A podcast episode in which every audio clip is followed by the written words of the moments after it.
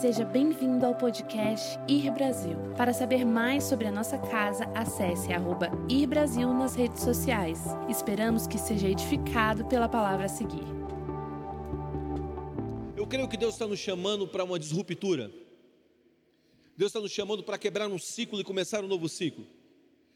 E quando eu falo quebrar um ciclo, eu falo de quebrar um teto de fé. Se lembra quando aquele cinturão de, aquele cinturão de Cafarnaum chegou até Jesus e disse: Senhor, o meu, o meu servo está doente, eu queria que o Senhor curasse ele. E Jesus falou: Vamos até lá. Aí ele disse: Não, não, não, não, eu sou um homem de autoridade. Se você liberar uma palavra aqui, a palavra que o Senhor liberar aqui, ele irá curar aquele homem. Você não precisa andar até, até ele. E ele disse assim: Jesus disse assim àquele homem: Olha, eu não encontrei tamanha fé nem em Jerusalém. Por quê? Porque até aquele exato momento Jesus tinha que andar de cidade em cidade, aldeia em aldeia, casa em casa para ver cura. Hoje você ora crendo que Deus pode curar uma pessoa no Japão, na China, ou seja lá onde for no mundo por causa do cinturão de, de, de Cafarnaum. Aquele homem quebrou um teto de fé de uma geração. Até aquele exato momento as pessoas só criam quando Jesus fosse ou chegasse até uma região. Agora não, agora a dimensão da fé, do poder de Deus, de uma maneira ampla, começa a então se manifestar. Que agora o Senhor pode curar pessoas a longas distâncias, porque Deus é Deus de perto e Deus de longe. E essa é uma das verdades que nós estamos vivendo nesse tempo. Sabe, mais, mais certo do que nunca, nós estamos entendendo onde tiver dois ou três reunidos em nome do Senhor, Ele se faz presente. Nós não estamos aqui, só algumas pessoas estão aqui, mas normalmente esse lugar aqui é bem cheio. E hoje nós estamos em casa com dois ou três reunidos em nome do Senhor e o Senhor está se fazendo presente aí. Isso é uma forma de disruptura, é uma quebra de um ciclo, início de um novo ciclo. E para que você entenda aonde Deus quer nos levar essa disruptura, que é um processo de crescimento, de maturidade espiritual, que é um processo de avanço, é a glória de ontem menor do que a glória de hoje, a glória de hoje menor do que a glória de amanhã. E assim Deus nos chamou para andar e viver, para que a gente viva esse processo. Eu quero contar algumas histórias para vocês aqui, histórias bíblicas, e eu quero que a gente mergulhe nesse entendimento que Deus está nos levando para algo maior, sempre algo maior. Deus nos chamou para grandeza, sempre para algo maior. Eu não sei se você já fez planos na sua, na sua vida planos para a sua faculdade, planos para a tua universidade, planos para a tua carreira profissional, planos para você é, é, é, casar com alguém, você construiu toda uma história, você na verdade a imaginou já casada ou casado, você fez planos para os teus filhos, seja qual tipo de plano você fez, e de repente esses planos saíram errados. Já aconteceu com você?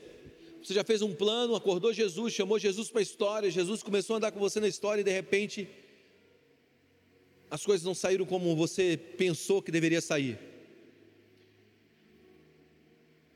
E aí, quando as coisas não saem como nós queremos, a gente entra em alguns questionamentos. Por que isso aconteceu? Eu sempre fui um homem bom. Por que isso aconteceu? Eu sempre fiz tudo que é certo. Por que isso aconteceu? Sempre eu tenho tentado seguir os princípios de Deus.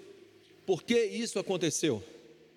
E normalmente a gente busca as respostas mais fáceis para as perguntas difíceis que nós temos. E muitas vezes as respostas mais fáceis, na verdade, é só uma falta de fé para andar o caminho completo e entendemos a profundidade, a profundidade de planos frustrados, de planos não concluídos.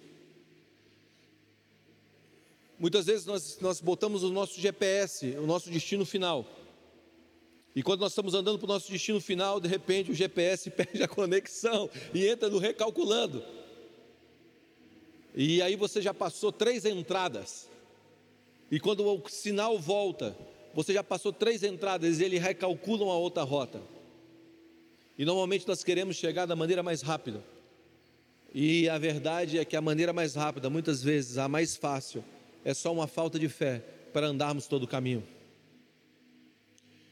Percebe algo? Talvez nessa jornada de disruptura, essa jornada para o novo, essa jornada de Deus te levar ao mais. Talvez nessa jornada, Deus não queira apenas te livrar de algo, mas Deus quer te definir no meio desse algo. Muitas vezes nós estamos orando pelo livramento de Deus, mas Deus está dizendo: Eu não quero te livrar desse negócio, eu quero que você seja definido para mudar esse, é, é, é, essa história ou esse tempo da sua vida. E para a gente entender um pouco melhor sobre isso, sobre essa jornada de disruptura, essa jornada para o crescimento, porque você precisa entender, você precisa crescer, nós precisamos crescer. Nós estamos aí vivendo um segundo momento forte dessa pandemia, nós precisamos crescer. Nós estamos vivendo aí mais um ano de vida e nós precisamos crescer. E eu quero te contar uma história dessa jornada, da jornada que não sai como nós queremos, dos planos que não funcionam de uma maneira linear, da história que não é a história da linha reta, mas é o caminho da formiga, mas que no final de tudo, ou no meio de tudo, ou desde o início até o fim, nós podemos encontrar Deus. Pega a tua Bíblia e abra comigo em Marcos capítulo 5. Marcos capítulo 5, a partir do versículo 21. Marcos 5, 21. Eu quero te contar essa história e nós vamos mergulhar nesse tempo que Deus tem nos chamado para viver. A jornada da disruptura, a jornada da quebra de um ciclo. Diz assim: E passando Jesus outra vez no barco para o outro lado, juntou-se a ele uma grande multidão, e ele estava junto ao mar. Presta atenção, quando você lê do versículo 20 para trás, você vai ver que Jesus acaba de expulsar um demônio do Gadareno, que era aquele homem que tinha uma legião, e Jesus expulsa aqueles demônios daquele homem. Então eles estavam sobre uma atmosfera de libertação, eles estavam literalmente debaixo de uma atmosfera de milagres, eles estavam debaixo de uma atmosfera de reino, e é isso que eu oro pela sua casa hoje. Que realmente a atmosfera do reino de Deus entre na tua família nessa noite, que a glória de Deus entre na tua casa, que a glória de Deus entre no ambiente que você está agora. E agora Jesus entra no barco e vai para o outro lado, e uma multidão, quando ele chega lá, já está esperando ele. Versículo 22.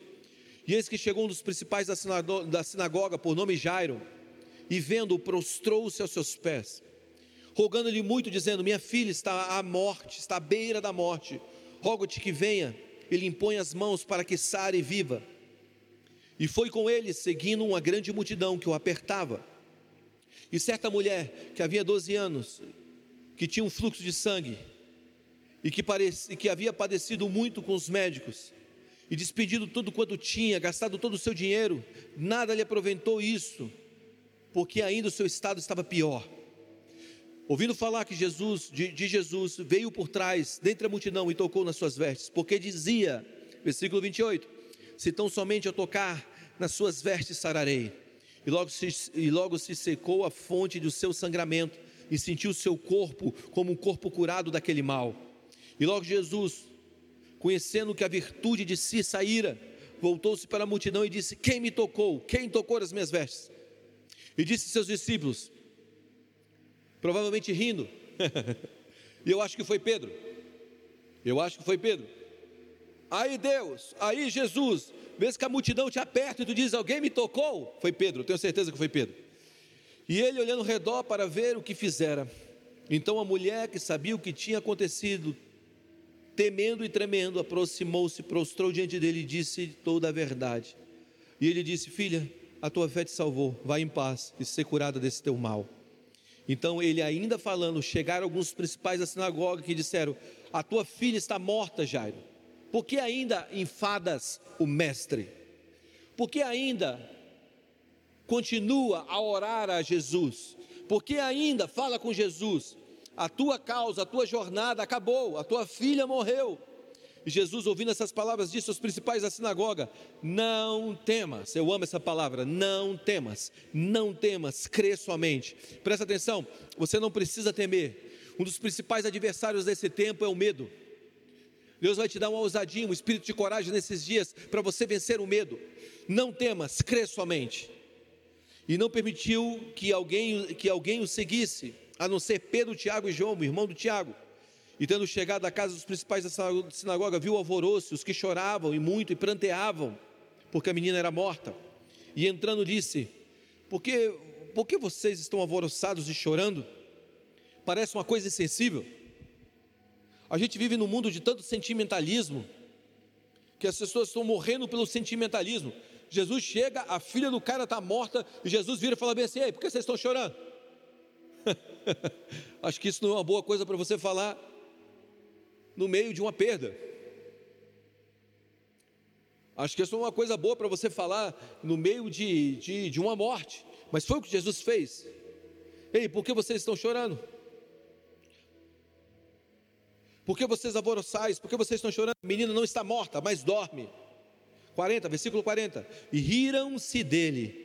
Alguém já riu de você quando você falou que você ia fazer uma coisa impossível de fazer, mas você falou e todo mundo estava pensando que era uma coisa e era outra coisa diferente que todo mundo estava pensando porque você enxergava não na perspectiva da terra, mas na perspectiva do reino. Normalmente, quando você fala uma coisa do reino e as pessoas estão vivendo sob o espírito desse mundo e não o espírito de Deus que está sobre esse mundo, as pessoas desse mundo elas riem porque elas estão fundamentadas não na verdade do céu, mas na verdade da terra. E quando você está fundamentado na verdade da terra, a tua perspectiva é racional. Quando você não compreende algo no reino da terra e não se submete ao reino do céu, significa que agora você está vivendo debaixo de uma atmosfera terrena. E quando Deus fala ao contrário aquilo, você ri, ou as pessoas entram em deboche. Essa palavra aqui é literalmente eles estavam debochando de Jesus. É a mesma risada da Sara. Quando Deus fala que vai dar um filho para ela, e ela fala: Eu, eu vou ter filho, eu não vou ter filho. E a Bíblia fala que, na verdade, Deus está falando com Abraão, e Sara dentro da tenda riu. Aí Deus vira para Sara: Por que você riu? Eu não ri, não. Imagina você ser apertado por Deus e você tentar mentir para Deus. Era Sara. Esse negócio maluco que tem na Bíblia. E riram dele, porém ele, tendo-os feito sair, Presta atenção. Todos aqueles que não entendem o processo de fé ou o processo que Deus nos chamou para viver, perdem a presença de Jesus. Olha o que acontece, eles perderam a presença de Jesus aqui. Eles literalmente perderam a presença de Jesus. Não perca a presença de Jesus. Não deixe a incredulidade tomar conta do seu coração nesses dias. Não perca a presença de Deus. Entenda que nessa hora, nesse momento, Deus está puxando pessoas para viverem fé a fé, ela te conecta com o Senhor. Olha o que está dizendo aqui. Olha o que o texto está dizendo. Fez-o sair.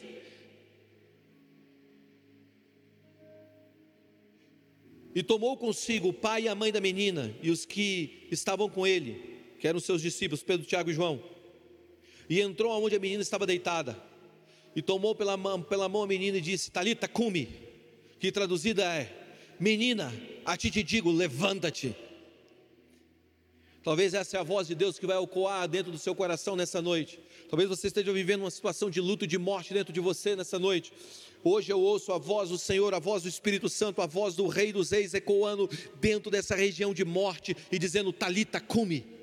Os mortos ouvem a voz da vida e voltam à vida. Levanta-te. E logo a menina se levantou e andava, pois já tinha 12 anos, e assombraram-se com grande espanto e mandou-lhe apresentar que ninguém soubesse, e disse, e disse, e disse a eles: dá à menina o que comer. Aqui conta duas histórias que se conectam. Primeiro, a história de Jairo. Jesus acaba de expulsar o demônio gadareno, ele sai daquela terra do demônio gadareno, da terra de Gadá, ele pega um barco, ele vai para outro lugar, e quando ele chega naquele outro lugar, quando ele sai no barco, esse homem chamado Jairo chega até Jesus e começa a falar: Jesus, a minha filha está muito doente, vamos até lá. E presta atenção, esse negócio de confessar a fraqueza atrai o Senhor. A vulnerabilidade é um dos elos do homem com os céus. Todas as pessoas que se fundamentam sobre o orgulho e não reconhecem a sua doença ou a sua dificuldade, ou a sua fraqueza tem muito, muita dificuldade de se aproximar de Deus. Normalmente esses homens são fundamentados no eu. Presta atenção, não é a nossa força que atrai Deus, não é o nosso talento que atrai Deus, não é. Escute o que eu vou te dizer, não é, não é aquilo que eu sou bom que atrai Deus, é a minha fraqueza, é o meu reconhecimento que eu sou fraco, é isso que atrai Deus, porque ele veio para os doentes, é isso que atrai Jesus. Eu conto essa história, eu me lembro uma vez que eu cheguei de uma viagem há uns anos atrás e a Isabela era pequenininha e ela chegou para mim e falou assim: pai, ela fazia balé, pai, olha meu passo novo de balé. E começou a pular e eu falei para ela: Isabela, eu estou cansado. Não, não, olha meu passo novo de balé. E começou a pular, tentar mostrar o passo de balé. Eu, Filha, eu estou cansado, daqui a pouco eu vejo. Eu entrei no quarto, fechei a porta, deitei. E quando eu estava deitado, eu ouvi um grito: ai! E eu percebi que ela tinha caído. Eu levantei correndo, abri a porta, corri até a sala, peguei ela no colo O que foi, filha? Eu caí. Ela estava chorando. Eu me lembro que eu estava com ela no colo e falei assim: Não, está tudo bem, está tudo bem, papai está aqui. E o Senhor me falou: Os teus talentos, o teu passo de balé mais bonito, o teu pulo mais bonito, o teu dom mais lindo, isso não me atrai. O que me atrai é o teu grito de socorro. E era isso que estava acontecendo aqui.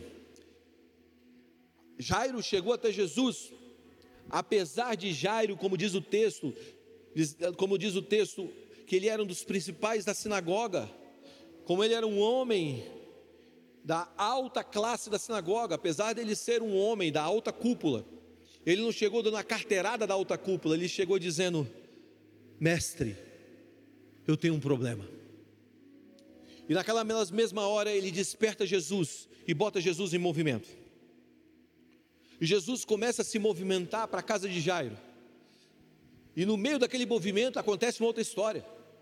Porque normalmente a gente acha que a gente, quando bota Jesus em movimento, quando a gente acredita que nós colocamos Jesus em movimento e Jesus está agindo através do meu ministério, através da minha vida, através do meu chamado, através do meu legado, outras histórias ao redor estão sendo tocadas, estão sendo, estão sendo transformadas pelaquela, pelo aquele caminho ao qual o Senhor Jesus está andando, que começou com um despertar de eu chamando ele para ir.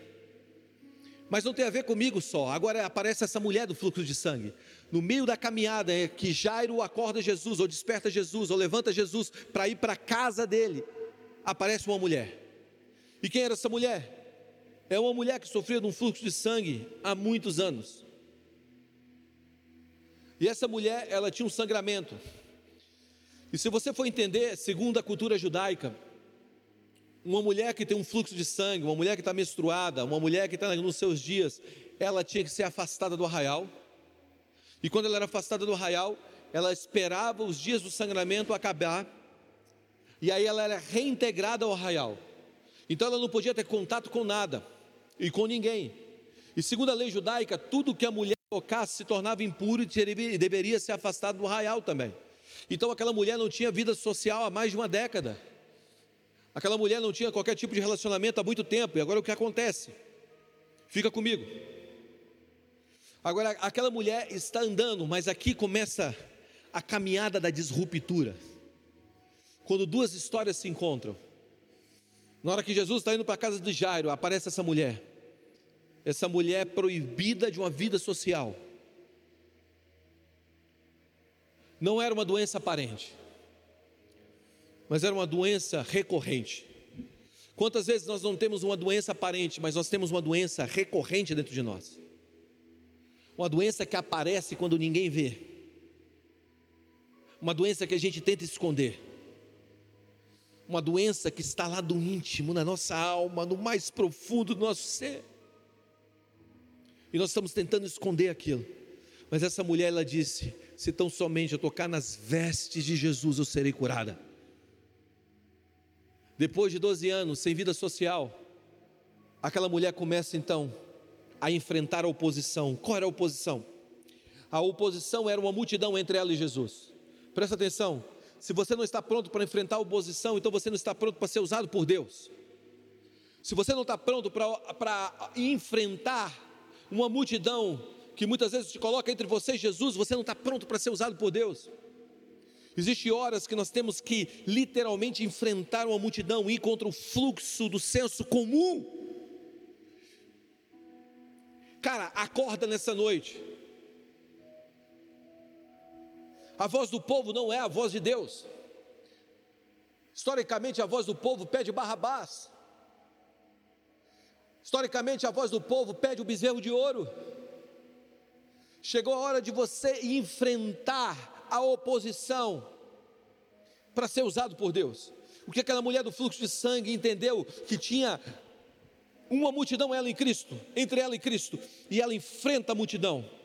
E esse enfrentar da multidão simplesmente agora é vencer o temor dos homens, é vencer a rejeição, é vencer a aceitação.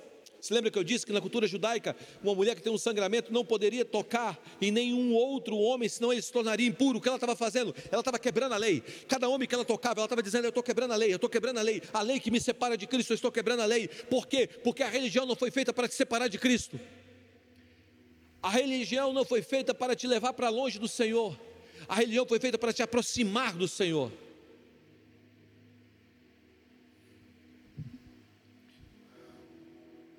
Quantas vezes as nossas, a nossa religiosidade está nos colocando em um distanciamento de Deus?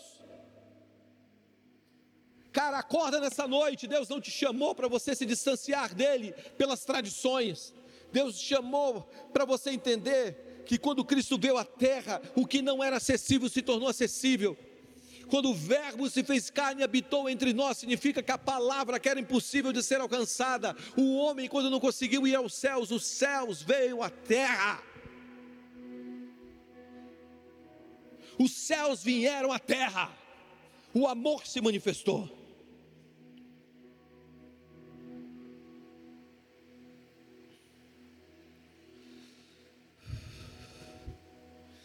Então imagina aquela mulher se eu for descoberta nessa noite ou nesse dia, se eu for descoberta que eu tenho um fluxo de sangue e eu estou tocando nas pessoas, eu vou ser morta.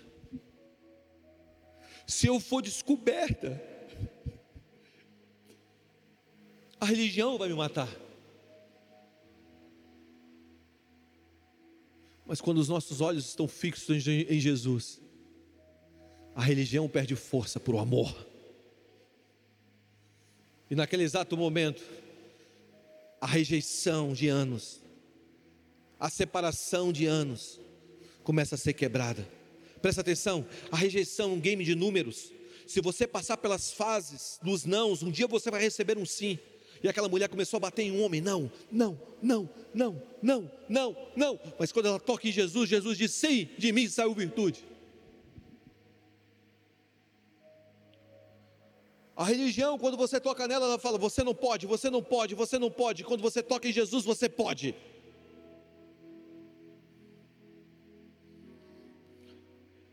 A rejeição é um game de números, passe as fases. Vença a rejeição dos homens, chegue perto de Jesus.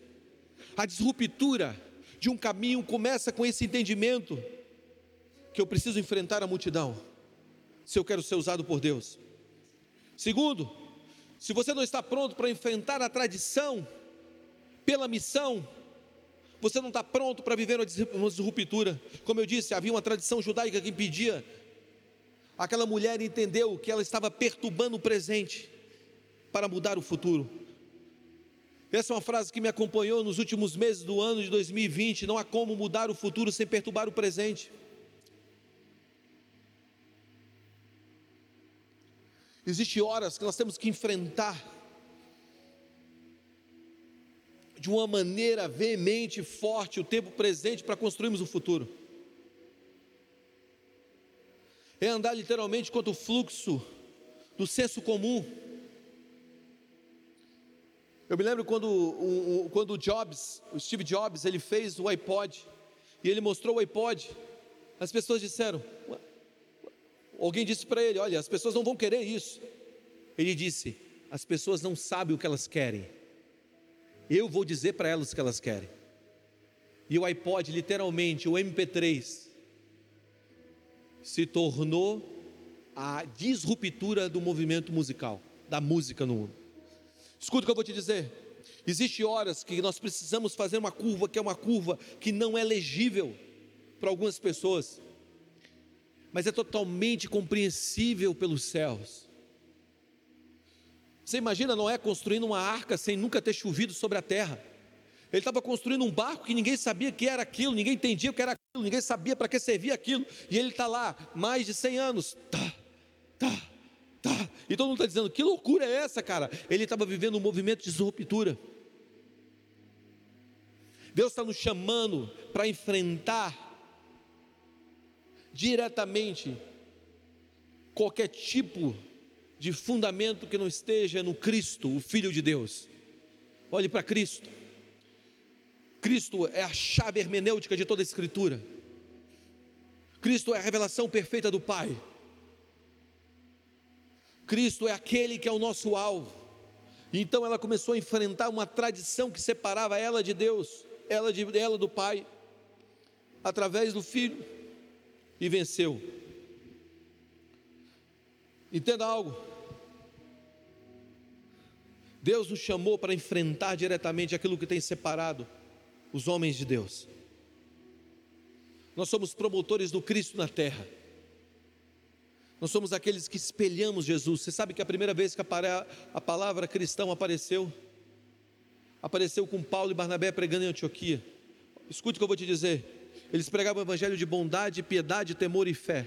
E a palavra cristão apareceu, pequenos cristos. Que assim seja a nossa vida, reconhecidos como pequenos cristos. Três, naquele movimento de, de, de, disruptura, ela entendeu algo, que a fé dela deveria modelar os pensamentos dela, e que as palavras dela criariam o mundo que está ao redor dela. Perceba algo, que a sua fé modele os seus pensamentos e que suas palavras e ações criem o seu mundo. Eu sempre pensei, gente, que aquela mulher foi curada no momento que ela tocou em Jesus, e eu percebi que não foi. Aquela mulher não foi curada quando ela tocou em Jesus. Aquela mulher foi, criada, foi curada quando ela viveu o versículo 28 do texto que diz: Porque dizia em seus pensamentos: Se tão somente tocar nas vestes serei saradas. Quando ela foi sarada? Ela foi sarada quando ela creu.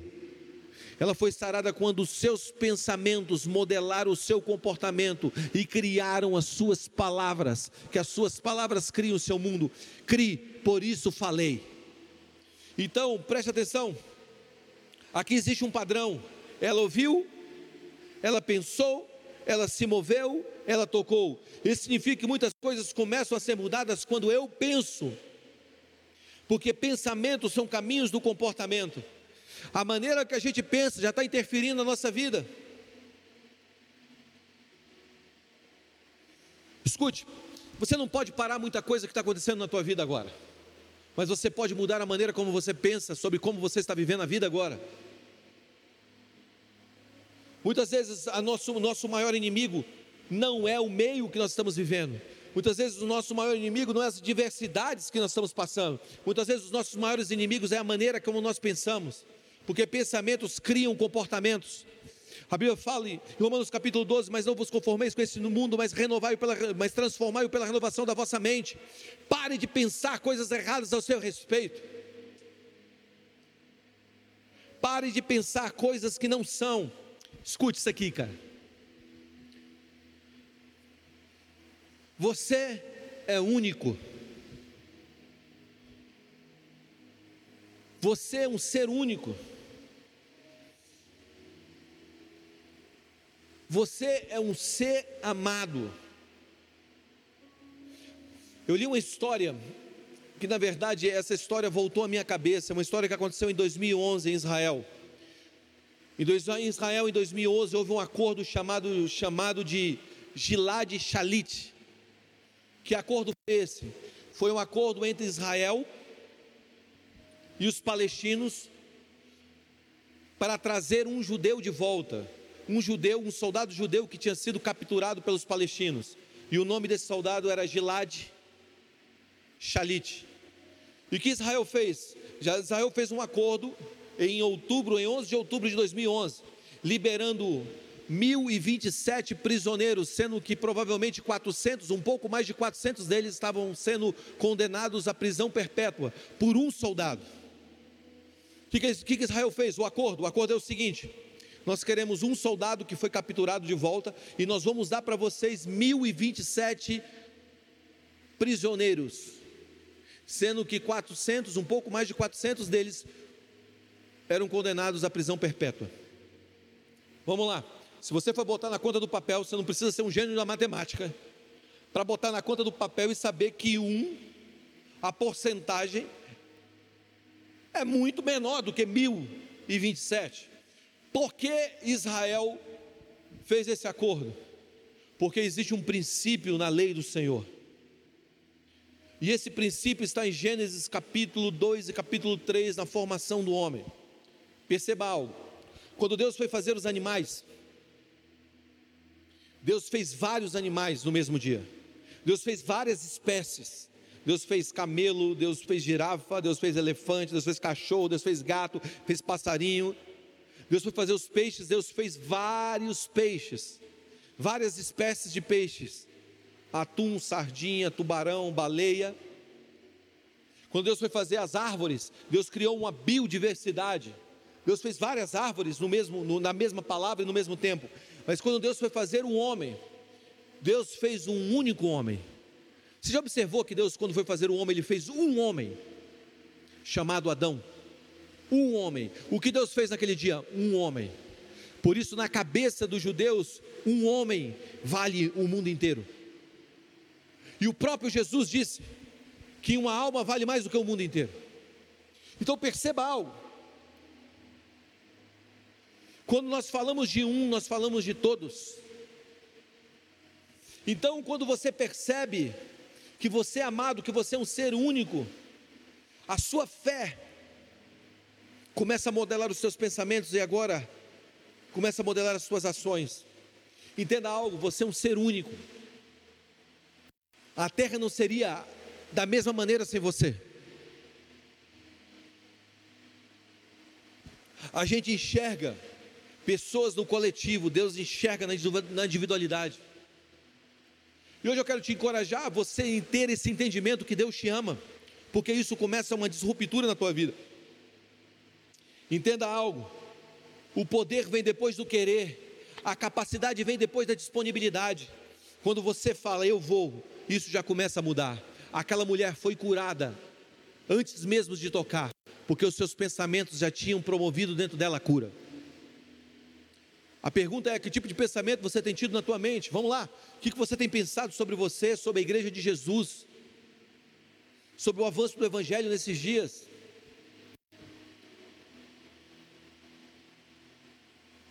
Eu quero te fazer um. Eu quero te empurrar para um lugar. Pergunte para Deus, tenha coragem de perguntar para Deus o que Deus sente a seu respeito. E se prepare para ser bombardeado pelo amor de Deus sobre a tua vida. Amém? Provérbios capítulo 23, versículo 7 diz: Porque como imagina sua alma, assim é.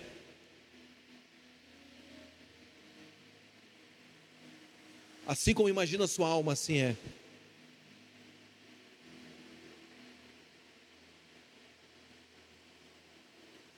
Agora perceba algo. Nesse exato momento, quando ela toca, quando ela pensa e ela toca, ela é curada. Mas olha o que acontece quando ela está sendo curada. Olha o que está escrito aqui. Jesus no versículo 34. Filha, a tua fé te salvou, vai em paz e ser curada desse teu mal. Versículo 35. Estando ele ainda falando, Filha, a tua fé te salvou, vai em paz. Quando ele ainda estava falando, chegaram alguns dos principais da sinagoga que disseram: A tua filha está morta. Olha o que está acontecendo aqui. Isso aqui talvez seja a coisa mais legal dessa pregação hoje. Jairo gera um movimento em Jesus para a casa dele. No meio daquele movimento, o movimento atrasa. Por quê? Porque uma multidão o cerca e uma mulher o toca, e Jesus para para aquela mulher. E quando Jesus para para aquela mulher, a filha de Jairo morre. Um está dizendo, eu fui curada. Outro está dizendo, a minha filha morreu. Um está dizendo, obrigado porque o Senhor parou por mim. Outro está dizendo, por causa que você se parou, parou por ela, o seu atraso, minha filha morreu, não tem mais jeito. O que significa? Significa que sua dor pode ser a cura de outros. Você não consegue mensurar o tanto que Deus está trabalhando em alguém quando você anda no meio da sua dor com Jesus. Eu vou repetir. Você não consegue mensurar o tanto que Deus está trabalhando em alguém quando você está andando no meio da sua dor com Jesus. A verdade entre a, a, a, diferença entre a verdade que você sabe e a que você vive é igual a dor e a alegria que você está experimentando agora. Jó disse: Antes eu te conhecia de ouvir falar, mas agora eu te conheço de contigo estar. Presta atenção, cara. Talvez algo esteja agora te doendo. Talvez você esteja atravessando um momento agora que seja aquele momento de dor interna, mas você não sabe o tanto que Jesus está fazendo nas pessoas ao teu redor quando você está atravessando em dor. O caminho, esse caminho de dor. Eu cresci com um livro de cabeceira, eu tinha um livro de cabeceira que era um livro do Richard Humber chamado Torturado por Amor a Cristo. Ele, Billy Graham disse que que esse cara foi o Paulo dos nossos dias. E ele conta uma história que uma vez pegaram os prisioneiros na Romênia na época do auge do comunismo, da Revolução Vermelha, e levaram eles para entrar dentro de um lago gelado, congelado no inverno romeno. E aqueles homens, literalmente em fila, eles entraram e eles começaram a cantar: Que paz a mais doce vieres gozar. E quando eles estavam andando, e dizendo: Sou feliz, sou feliz com Jesus, com Jesus, e indo para a morte. E eles estavam literalmente cantando, fizeram um coral do dia da morte deles, e eles estavam entrando naquela água gelada, eles iam morrer de hipotermia. E disse que quando eles caminhavam aquele caminho de dor, dois soldados daquele regime literalmente olham para eles e falam assim: Cara, o que vocês estão cantando está entrando dentro de nós. O que é isso? Eles começaram a pregar, enquanto os outros cantavam, um deles começou a pregar sobre Jesus, e literalmente eles lançaram as armas para o lado, entraram na fila e desceram aquele lago gelado e morreram naquele dia junto com aqueles irmãos. Você não sabe o que seu, o seu caminho de dor, quando você anda no meio do teu caminho de dor, o que isso pode provocar nas pessoas que estão ao teu redor. Talvez a tua dor hoje seja vencer uma depressão, uma ansiedade, um medo, uma angústia. Talvez a tua dor hoje seja ter um relacionamento sadio com as pessoas que estão ao teu redor. Talvez você sabe o teu caminho de dor. Talvez seja aguentar os haters te enchendo o tempo inteiro. Você sabe qual é o teu caminho de dor. Por isso, quando aquela mulher, quando Jesus estava parando para a mulher do fluxo de sangue, a filha de Jairo estava morrendo.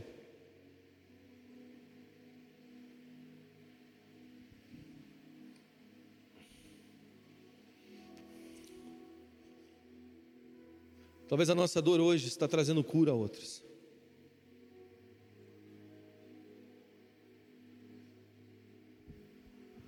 Sabe, nesse momento de dor em que muitos dos nossos irmãos, de pais e amigos, estão sendo entubados, muitos estão ficando doentes. Eu quero dizer que isso talvez esteja provocando uma aliança na tua família de oração e de mudança de ciclo. Talvez o teu caminho de dor, o caminho da tua família de dor agora, esteja mudando a história dela para sempre. Eu quero que você continue crendo em fé. Sabe, a gente tem um. Essa semana agora eu recebi tantos testemunhos de pessoas que foram curadas de uma maneira milagrosa do Covid. Pessoas que literalmente estavam no leito, indo para o leito de morte e acordaram saradas. Eu tenho ouvido testemunhos e testemunhos sobre isso. Essa semana, agora, hoje, eu estava vindo para cá. Estava vindo para cá. E eu recebi uma mensagem do Kleber. Kleber é um dos nossos líderes de dia aqui na igreja. O pai dele, Francisco Almeida, estava na UTI. Eu tenho uma foto dele aqui. 14 dias entubado. No quarto dia ele foi entubado. E hoje, para a glória de Deus, ele está fora da UTI. Talvez essa história de dor traga esperança na tua vida, de dizer para você que Jesus continua curando pessoas, que Jesus continua guardando os seus, que Jesus continua protegendo seus, aqueles que são seus. Presta atenção, talvez essa história do seu Francisco alime a tua fé hoje. Você não sabe o tanto que as pessoas estão sendo transformadas enquanto você está atravessando sua história de dor.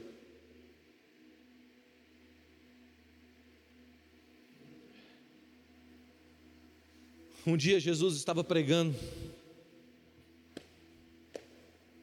Jesus estava pregando. E ele encontrou pescadores que tinham tentado pescar, barra, pescar peixe a noite inteira e não conseguiram. E Jesus virou para eles: Ei, ei, ei, empresta o barco de vocês. A multidão apertando Jesus. Jesus sobe para cima do barco. Eles, claro, pegam o barco, já não está não tá valendo para nada mesmo, tentando pescar peixe a noite inteira, não está rolando. E Jesus começa a pregar para a multidão do barco. Jesus transformou o barco da frustração de uma pesca não bem sucedida em um púlpito de pregação. Talvez a única coisa que você precisa fazer hoje é entregar o teu barco da frustração e deixar achar Deus fazer o barco da frustração um púlpito de pregação do evangelho para o mundo. As tuas dores de hoje são as tuas glórias de amanhã. As tuas cicatrizes de hoje são os seus troféus de amanhã. As tuas dores de hoje são a esperança de outros amanhã. Foi o sacrifício de Jesus, as dores de Jesus que trouxeram esperança a nós.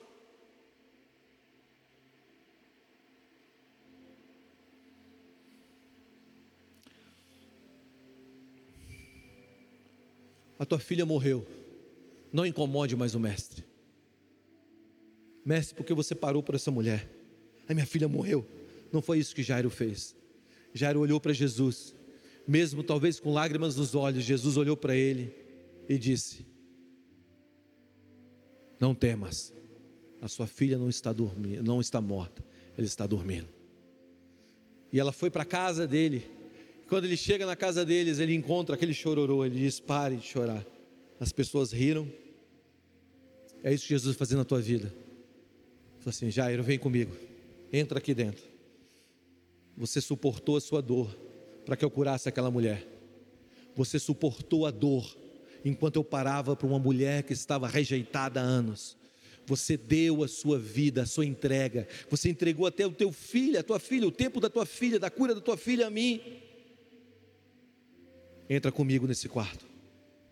E quando ele entrou, junto com Pedro, Tiago e João,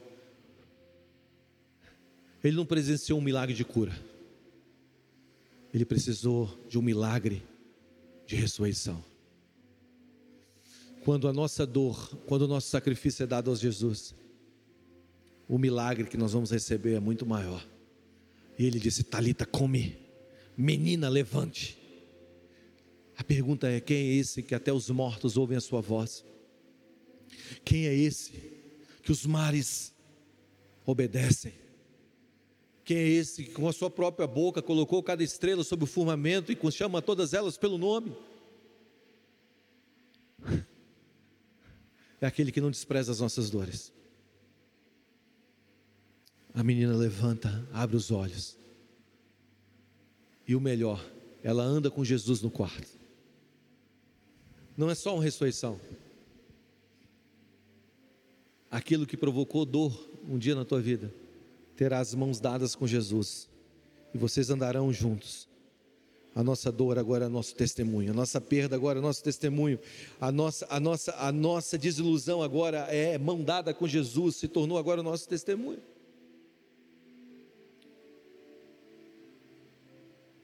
Eu amo isso, gente. O que significa? Significa que nós estamos num lugar hoje, num lugar de fé, que Deus não vai desprezar de nada, nada que nós perdemos. Talvez hoje você esteja dizendo assim, Jesus, porque aquilo morreu, sendo que eu te levantei, eu te tirei daquele lugar, eu andei com você, porque isso morreu, não morreu, ainda dorme, ainda dorme. E nessa noite eu quero orar por você, eu quero pedir para que o Espírito Santo venha sobre você.